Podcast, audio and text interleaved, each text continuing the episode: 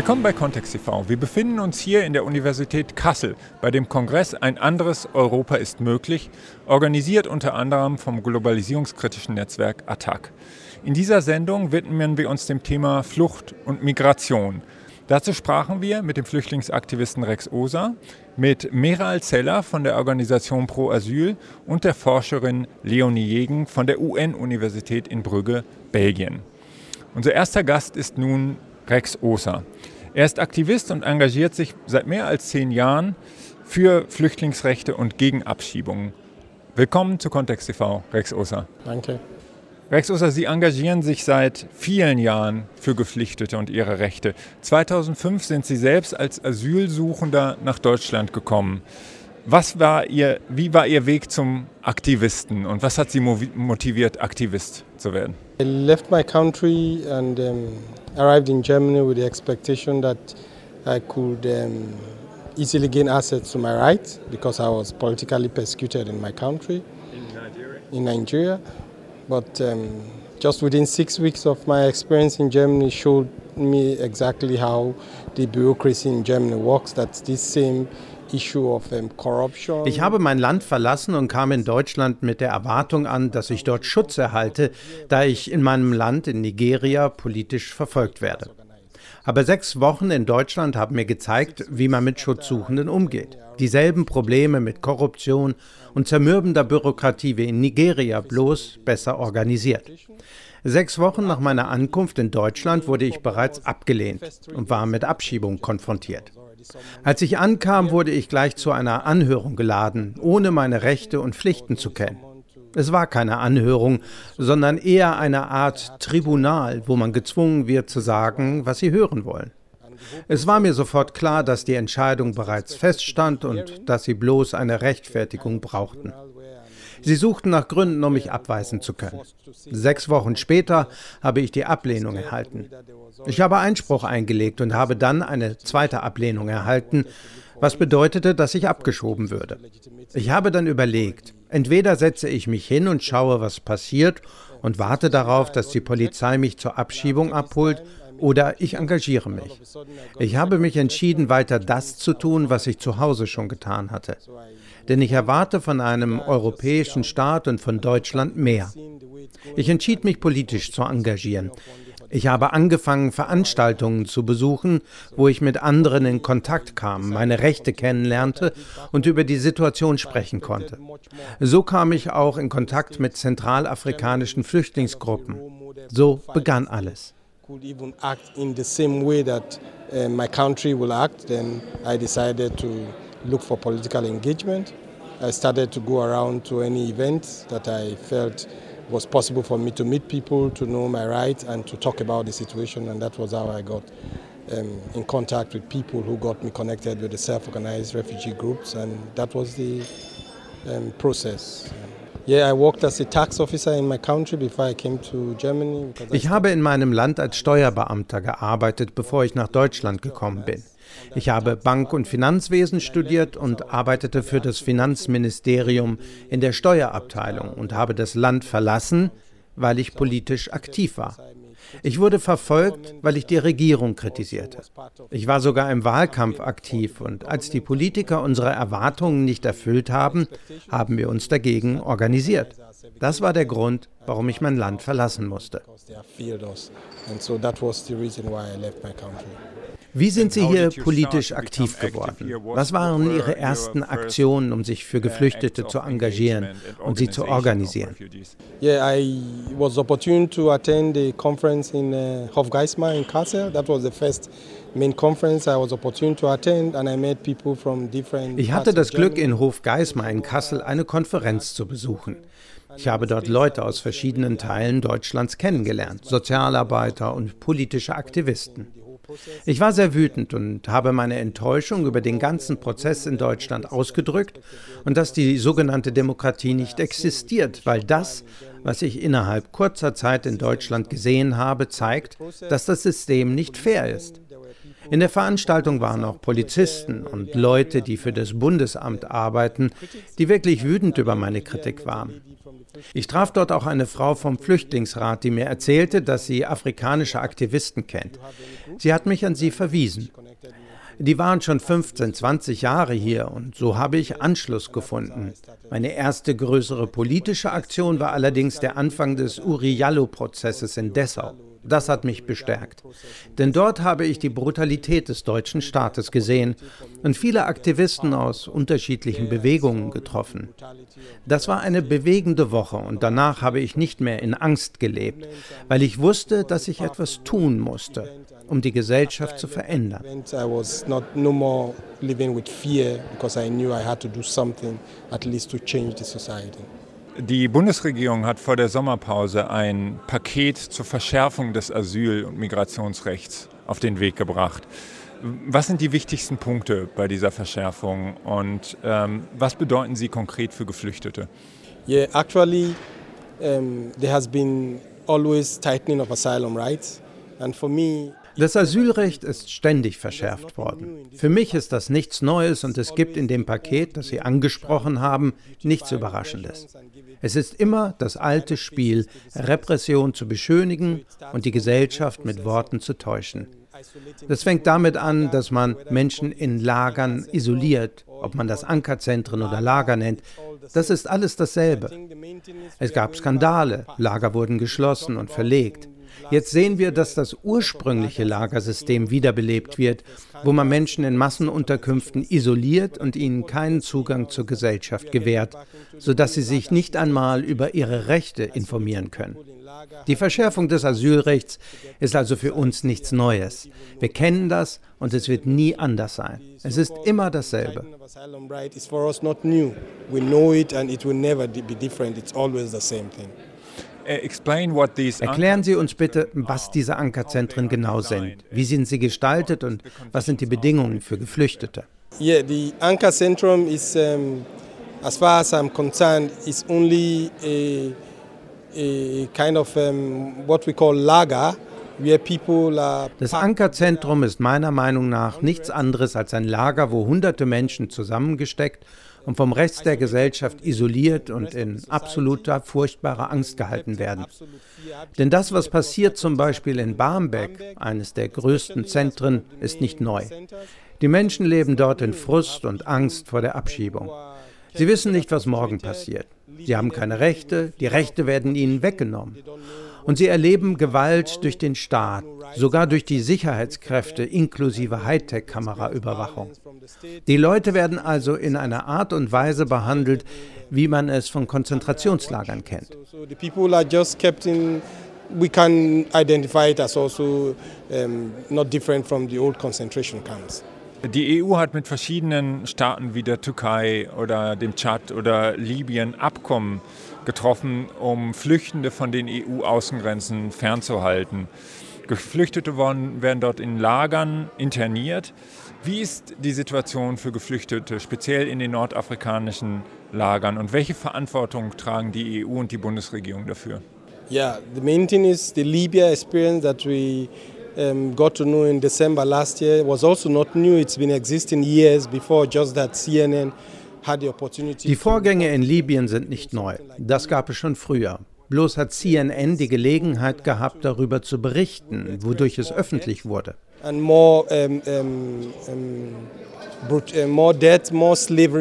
Die Einsperrung von Flüchtenden in Libyen bedeutet Tod und mehr Sklaverei, da Menschen andere Wege finden müssen, um nach Europa zu gelangen. Egal wie streng die Regeln sind und wie viele Lager sie in den europäischen Grenzländern bauen werden, die Situation wird mehr Gewalt schaffen, mehr Sklaverei, mehr Menschenrechtsverletzungen, was immer schon der Fall gewesen ist. Das ist genau das, was passieren wird. And how has this changed with uh, the um, new system that they are uh, in, um, that they have put in place in Chad, for example? Es gibt auch neue Lager im Tschad. I think um, if I make an example with what we have in like um, in Agadez, the IOM center, I think it's not different from what you have in Agadez. It's going to be a center where people are going to be kept. Schauen Sie sich das Zentrum der Internationalen Organisation für Migration in Agadez an. So ist es auch im Tschad. Es werden Lager gebaut, wo Menschen eingesperrt werden. Der Unterschied zu früher ist, dass Menschen, die im Norden aufgefangen werden, in das Zentrum in Agadez gebracht werden und von dort erst in ihre Heimatländer geschickt werden. Die Europäische Union versucht, Menschen, die Schutzansprüche haben, von afrikanischen Regierungen an der Weiterreise zu hindern. Der gleiche Vorgang wie damals während der Libyen-Krise nach Gaddafis Tod, wo Menschen in das Flüchtlingslager Shusha in Tunesien verbracht wurden. Wir wissen, dass die Menschenrechtsstandards in Libyen sehr schlecht sind und dass die EU nur daran interessiert ist, die Flüchtenden aufzuhalten. Es ist eine Scheinlösung, ein Wegschieben der Krise nach Afrika. Es ist so, als ob man das Gesicht der europäischen Aggression verdeckt und afrikanische Regierungen gegen Afrikaner einsetzt. It's just like covering the faces of the European aggression and using African government and African people against Africans. Wir sehen in den letzten Monaten vor allem auch eine massive Kriminalisierung von Seenotrettung. Also Menschen und NGOs, die im Mittelmeer versuchen, Geflüchtete vor dem Ertrinken zu bewahren. Zuletzt wurde der, dem Schiff Aquarius die Flagge von Panama entzogen. Ähm, wie bewerten Sie diese Situation, die Kriminalisierung von Seenotrettung? Yeah, I personally am also um, trapped in such a situation. So it's not just the Seenotrettung. You can see what is happening to the refugees in a different lager. Talk about Donauwörth, talk about Elwangen, talk about um, um, Schweinfurt, talk about Donaueschingen. So there are different court cases that are not heard about that are taking place. Yesterday was the last case about the, the refugees who were kept in prison just because they protested against the deportation of a colleague from Donaueschingen. In the last month we've been following up the process of the Nicht nur die Kriminalisierung der Seenotrettung ist ein Skandal. Schauen Sie sich an, was mit Flüchtlingen in deutschen Lagern passiert zum Beispiel Donauwörth, Erlangen, Schweinfurt oder Donauesching. Es gibt nun Gerichtsprozesse zu Rechtsbrüchen, aber man erfährt darüber nichts in der Öffentlichkeit. Vor einiger Zeit ging es dabei um Geflüchtete, die in Gefängnisse eingesperrt wurden, nur weil sie gegen die Abschiebung eines Kollegen aus Donaueschingen protestiert haben. Im letzten Monat haben wir den Prozess der Erlangen-Flüchtlinge erlebt. Dort passierte Ähnliches. In Donauwörth fängt ein Prozess im November an. Dort wurden 30 Geflüchtete festgenommen, nur weil sie sich solidarisiert haben, um eine Abschiebung zu verhindern. Sie haben nicht einmal die Abschiebung verhindert, sie waren bloß sauer, dass die Polizei an jede Tür geklopft hat, weil derjenige, der abgeschoben werden sollte, nicht in seinem Zimmer war. Auch politisch Aktive werden kriminalisiert.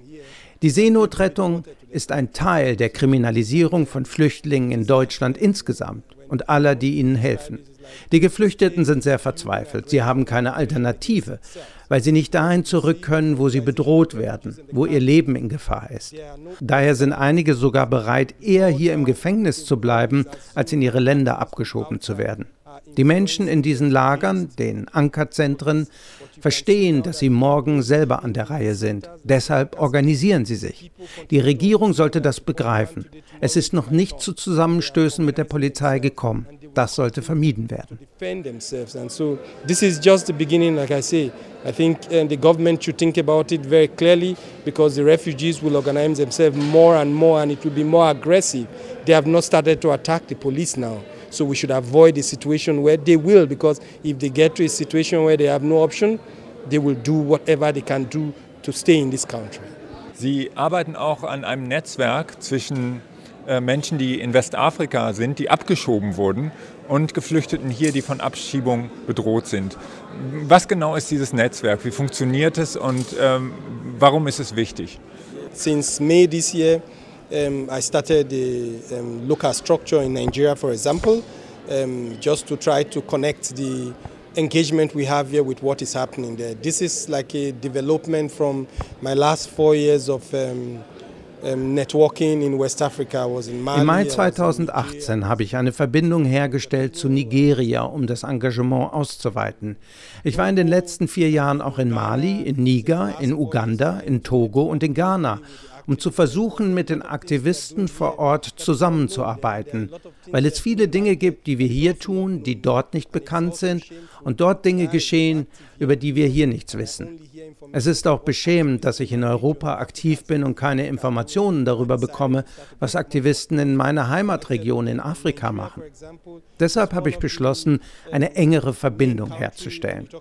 Nigeria zum Beispiel ist eines der wichtigsten Länder, wenn es um Migration von Menschen in Westafrika geht. Aber der Blick ist meist verengt. Es geht vor allem um Tod und Krankheit, Tod in der Wüste, Sklaverei in Libyen. Wir brauchen eine breitere Diskussion über Migration.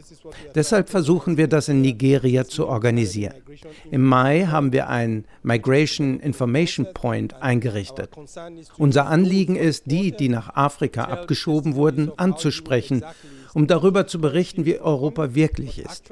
Nicht um Leute davon abzubringen, herzukommen, sondern um sie über die Realität in Europa zu informieren. Nicht nur über Leid und Isolation, sondern auch über den Kampf der Migranten und Geflüchteten, der Europa und die deutsche Gesellschaft verändert hat. Es geht auch darum, klarzumachen, dass es nicht nur um Geld, Rücküberweisungen, die Entwicklung der eigenen Länder geht, sondern was wir zur Gesellschaft hier beitragen. Das ist das Anliegen des Migration Information Points, einen nachhaltigen Dialog und Austausch zu ermöglichen, um eine globale Debatte über den Global Compact und ähnliches anzustoßen, über Ländergrenzen hinweg. Wir wollen die Menschen informieren und sie befähigen, sich in Sachen Migration selbst zu organisieren, nicht nur auf der Ebene der Regierungen und der großen NGOs. What does it mean? What is impact? Like it is happening here, we want to create the opportunity for people to be negotiations and for people to start to get committed and involved in migration issues from the grassroots, not only government to big NGOs issue anymore. Sie haben bereits über den Tod Uri Jalus gesprochen. Erklären Sie bitte denjenigen, die nicht mit dem Fall vertraut sind, was dort in Dessau passiert ist, als Uri Jallo starb und warum dieser Fall noch nicht aufgeklärt ist. Uri Jallo was um, a, an, an, a Guinean refugee, a Guinean Sierra Leonean refugee who was burnt to death in the police cell in Dessau. Uri Jallo war ein Geflüchteter aus Guinea und Sierra Leone, der in seiner Polizeizelle in Dessau verbrannte. Die Frage, die offen bleibt, ist, wie jemand in einer Polizeizelle verbrennen kann, während wir wissen, dass eine Polizeizelle der sicherste Ort in diesem Land ist. In einer Polizeizelle wird man ständig beobachtet. Alle 15 Minuten kommt jemand vorbei, um zu schauen, was los ist dass nach 40 Minuten oder mehr jemand in seiner Zelle verbrennen kann, dem seine Hände und Füße mit Handschellen ans Bett gefesselt sind, ist kaum glaubwürdig. Es gibt da viele Ungereimtheiten. Es ist beschämend, dass der deutsche Staat über zehn Jahre hinweg die Misshandlungen nicht aufklären will. Wir haben mehrfach gesagt, dass Uri Jallo sich nicht selbst verbrannt haben kann, weil das unmöglich war. Die Frage ist also, wer war es? Es gab eine Reihe von Untersuchungen, die klarmachen, dass ein Dritter involviert gewesen sein muss. Die Justiz in Deutschland hat zudem die Faktenlage verdreht, weil sie offensichtlich die Polizei schützen und verteidigen möchte, egal was die Polizei tut. Wenn man von der Polizei beschuldigt wird, ist man meist auf der Verliererseite. Das Beste, was man erreichen kann, ist, dass die Anklage fallen gelassen wird for when you are charged by the police, you are always made guilty. The minimum you can get is um, they drop the case rather than giving you acquaintance. So we know how much the state is trying to protect police and their faces of violence. Der deutsche Staat hat keine sorgfältige Untersuchung vorgenommen, ob Uriallo sich selbst hätte anzünden können. Ich glaube, eine Untersuchung durch ein kriminologisches Institut in London war notwendig, um zu zeigen, dass das unmöglich war. Yeah, it was more of um, uh, years of um, this whole process of questioning the German state to really investigate and go into. Es hat viele Jahre gebraucht, um den deutschen Staat zu bewegen, die tatsächliche Todesursache zu untersuchen. Es gab auch Untersuchungen durch den deutschen Staat, aber die Untersuchung war sehr einseitig, weshalb die Uriallo-Initiative weitere Beweise außerhalb Deutschlands besorgen musste, um zu zeigen, dass eine andere Person in Uriallos Tod involviert gewesen sein muss. Diese Initiative war insofern erfolgreich, als sich das Gericht wieder mit dem Fall beschäftigen musste. Es zeigt aber auch, wie der deutsche Staat bemüht gewesen ist, die Sache unter den Teppich zu kehren, mit ständigen Ausreden, was ein Riesenskandal ist. But you can also see how much the German state tried also to play the game of throwing it under the table once again, giving excuses one way or the other, which is a big scandal for the German state. What are your key demands was sind Ihre Schlussfolgerungen gegenüber der deutschen und den europäischen Regierungen in Bezug auf Flüchtlingsrechte und Migration? Yeah, actually I think um, it is shameful that we are still dwelling around um, the 1951 um, Geneva Convention that um, identifies people who have a right for asylum. In this modern day, this is too small to talk about because most of the people who are coming down here now are coming also agreed to say yes, it's economic persecution. Die Genfer Flüchtlingskonvention von 1951, die das Recht auf Asyl bis heute definiert, ist veraltet. Wir brauchen eine modernisierte Version. Die ökonomischen Fluchtursachen, an denen noch Deutschland beteiligt ist, sollten anerkannt werden und zu einem anderen Umgang mit Migranten führen. Sogenannte Arbeitsmigranten werden weiter wie Niemande behandelt. Deutschland bietet ihnen keinerlei Perspektive. So landen sie letztlich in der Asylfalle.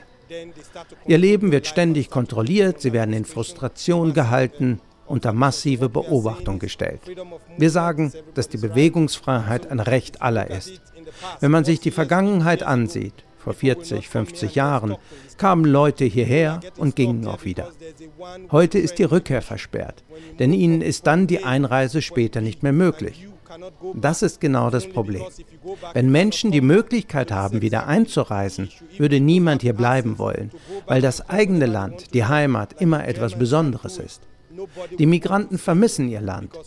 Aber wenn sie keine Alternative haben, dann werden sie versuchen zu bleiben. Die Bewegungsfreiheit ist daher zentral, damit dieser fatale Prozess gestoppt werden kann. Why people are stuck here. So the freedom of movement should be considered as a very important aspect that when people have the right to move freely, right to go, right to stay, right to return, then this whole process of people getting to get stocked up somewhere will stop. Unsere nächsten Gäste sind Meral Zeller von der Organisation Pro Asyl und die Forscherin Leonie Jegen von der UN-Universität in Brügge, Belgien. David Gößmann sprach mit den beiden auf der Konferenz in Kassel. Ein anderes Europa ist möglich. Im Zuge der sogenannten Flüchtlingskrise hat die EU zahlreiche sogenannte Migrationspartnerschaften mit afrikanischen Ländern abgeschlossen. Es wird wenig darüber berichtet. Äh, was steckt genau hinter diesen Partnerschaften? Migrationspartnership, also Migration Partnerships auf Englisch, ähm, sind Abkommen, die immer ein Rückführungsabkommen beinhalten. Und ähm, im Rahmen dieser Migrationspartnerschaften werden sozusagen dann im Austausch von Rückführungsabkommen andere Zugeständnisse gegeben, sei es Mobility, mehr Mobility, sei es Entwicklungshilfe und so weiter. Allerdings waren diese Migrationspartnerschaften sehr unerfolgreich eigentlich. Also es gibt bis jetzt nur eine Migration Partnership, die überhaupt abgeschlossen wurde und die ist mit Kap Verde ähm, von afrikanischen Ländern. Es gibt sie mit anderen Ländern, es sind noch weitere Migration Partnerships, aber das einzige mit afrikanischen Ländern ist mit Kap Verde. Es gab Versuche, Migration Partnerships auch mit anderen Ländern abzuschließen, zum Beispiel mit Senegal, und dann sehen wir jetzt in der Flüchtlingskrise von 2011 ein neues Framework und es ist unter dem New European Partnership Framework with Third Countries und hier sehen wir Migration Compacts. Die EU möchte eigentlich meiner Meinung nach ähm, ja, die Kooperation mit afrikanischen Ländern im Bereich Migration stärken. Und es geht natürlich über Rückführung hinaus, obwohl ich schon sagen würde, Rückführung ist das Hauptinteresse der EU. Aber andere Dinge, die natürlich für die EU im Bereich Migration immer interessant sind, sind ähm, haben wir auch gerade in unserem Vortrag sehr beleuchtet, also gemeinsame Grenzkontrollen, ähm, Grenzkontrollen von afrikanischen Ländern an den Außengrenzen. Da hat man zum Beispiel seit 2006 die Frontex-Operation Hera, die in den territorialen Gewässern von Senegal, von Mauretanien und Marokko patrouilliert. Also da hat man schon so eine Auslagerung von Grenzen, die schon vor dieser Krise angefangen hat. Und diese Auslagerung von Grenzen und auch sozusagen Migration, also Sensibilisierung von Gesellschaft, Fachkräften vor Ort durch die Regierung sind auf jeden Fall immer Dinge, die auch finanziell von der EU unterstützt werden seit langer Zeit und die ähm, auch im Interesse der EU liegen. Wenn es darum geht, was die EU will, dann denke ich, ist es eigentlich eine Kontrolle. Eine Kontrolle über Migrationsbewegungen, eine Kontrolle über den Eingang und Ausgang in, ihre, in ihr Territorialgebiet. Ähm, sie versucht ja auch, und das ist ja auch Teil der letzten Vorlagen von der Kommission gewesen, legale Wege ähm, einzuführen. Legale Wege, die sich aber nicht auf Fluchtbewegungen beziehen, was notwendig wäre, was nicht passiert, nein, sondern eher legale Wege für eine gezielte Anwerbung von ausgebildeten Fachkräften, was jetzt zum Beispiel letztlich auch auf mitgliedstaatlicher Ebene wieder zu finden ist. Sie möchte kontrollieren, wer kommt. Sie möchte hier das ordnungspolitische Charakterium hochhalten. Kommen wir zu den Effekten der Partnerschaften auf die Flüchtlinge. Der EU wird vorgeworfen, bei den Partnerschaften mit autoritären Regimen zusammenzuarbeiten, Flüchtlinge dadurch auf immer gefährlichere Routen zu zwingen. Ähm, und äh, dadurch auch Menschenrechtsbrüche in Kauf zu nehmen. Pro Asyl nennt die Partnerschaften eine Auslagerungs- und Abschiebepolitik in neokolonialer Manier. Wie sieht Ihre Einschätzung aus?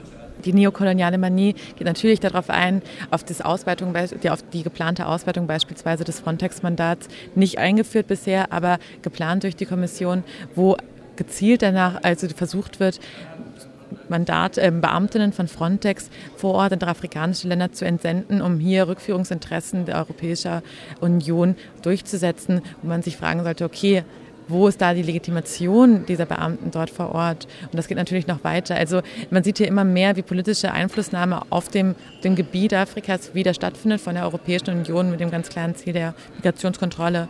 Sind die Partnerschaften erfolgreich? Also bei Rückführung scheint es nicht zu sein, aber beim Aufhalten von Migrationsbewegungen sind diese Partnerschaften bisher erfolgreich?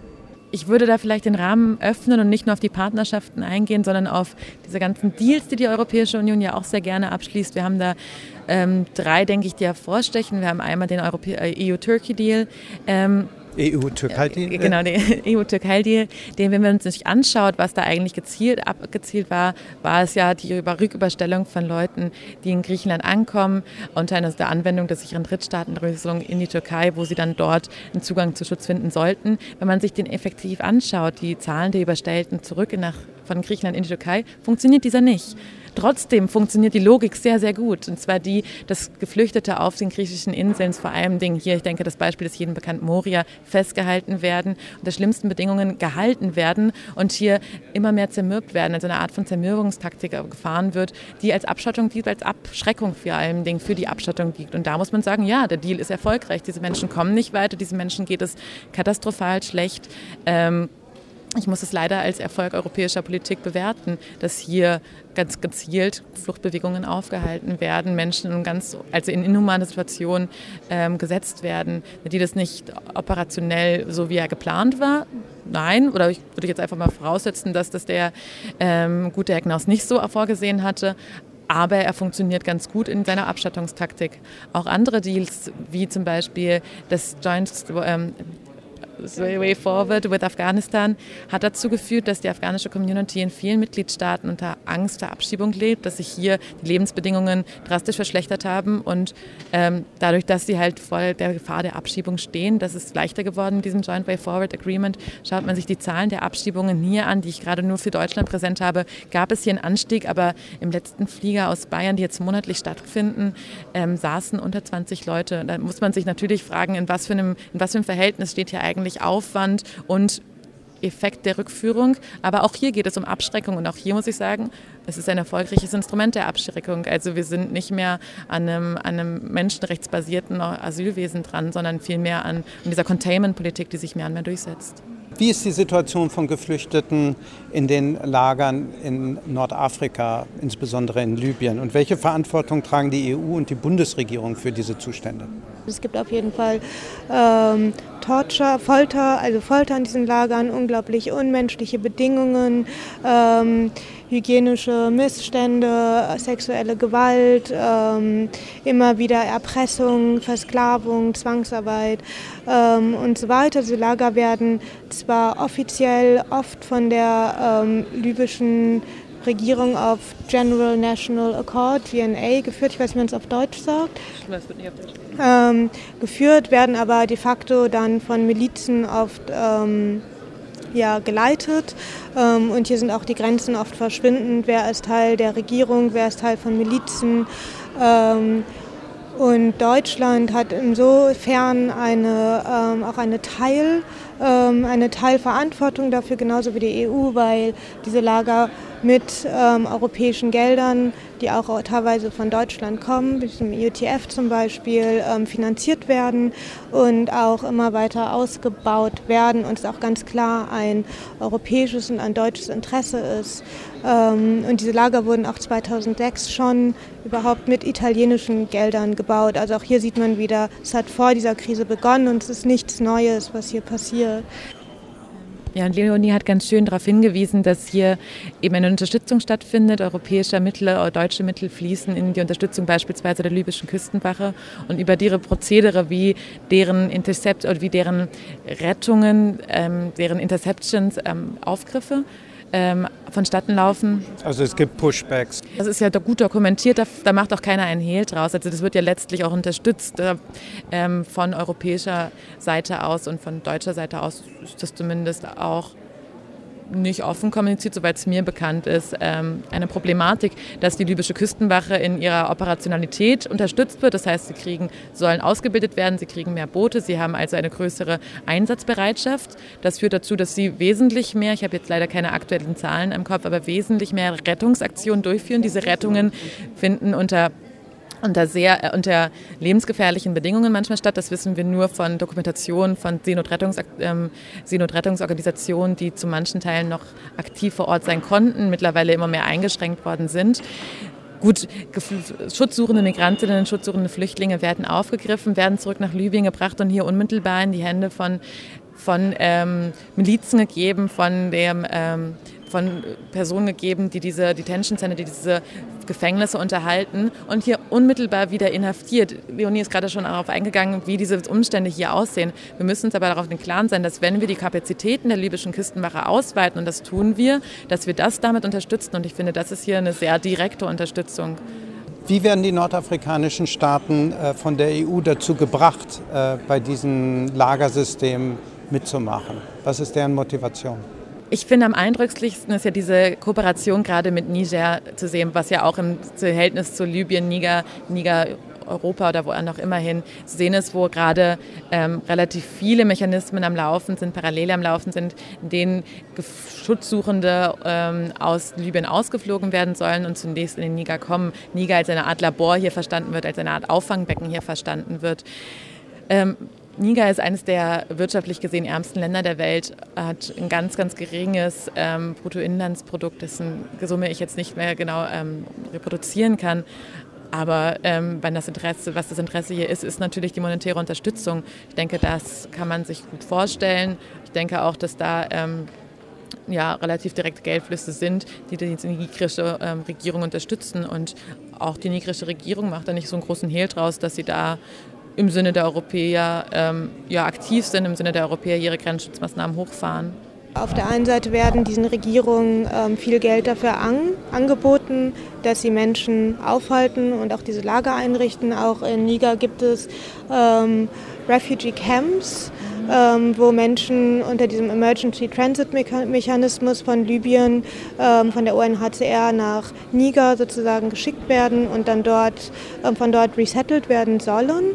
Ähm, was auch noch interessant ist in diesem, ähm, in, ähm, im Rahmen dessen ist, dass diese Maßnahmen auch zwischen afrikanischen Staaten sehr umstritten sind. Also ECOWAS-Staaten sagen oft in informellen treffen und das ist etwas, was ich jetzt von meiner Feldforschung ähm, teile, dass, ähm, ja, dass Niger im Grunde ihre Brüder und Schwestern verkauft an die EU und dieses Geld, ähm, ja, dass dieses Geld halt auf den Rücken auch von Menschen sozusagen gemacht wird. Und was auch, finde ich, noch wichtig ist, diese Maßnahmen auch im Niger immer unpopulärer werden. Und hier hatte man auch gesehen, dass einige von den Menschen, die von der EU, ähm, also von UNHCR und IOM aus, ähm, aus Libyen vor einigen Monaten nach Niger sozusagen resettled wurden, ähm, von Niger nach Algerien wieder abgeschoben wurden. Also hier sieht man auch, dass diese Maßnahmen auch nicht unbedingt populärer werden, ähm, nicht populär sind und auch hier die nigerische Regierung zunehmend unter Druck kommt.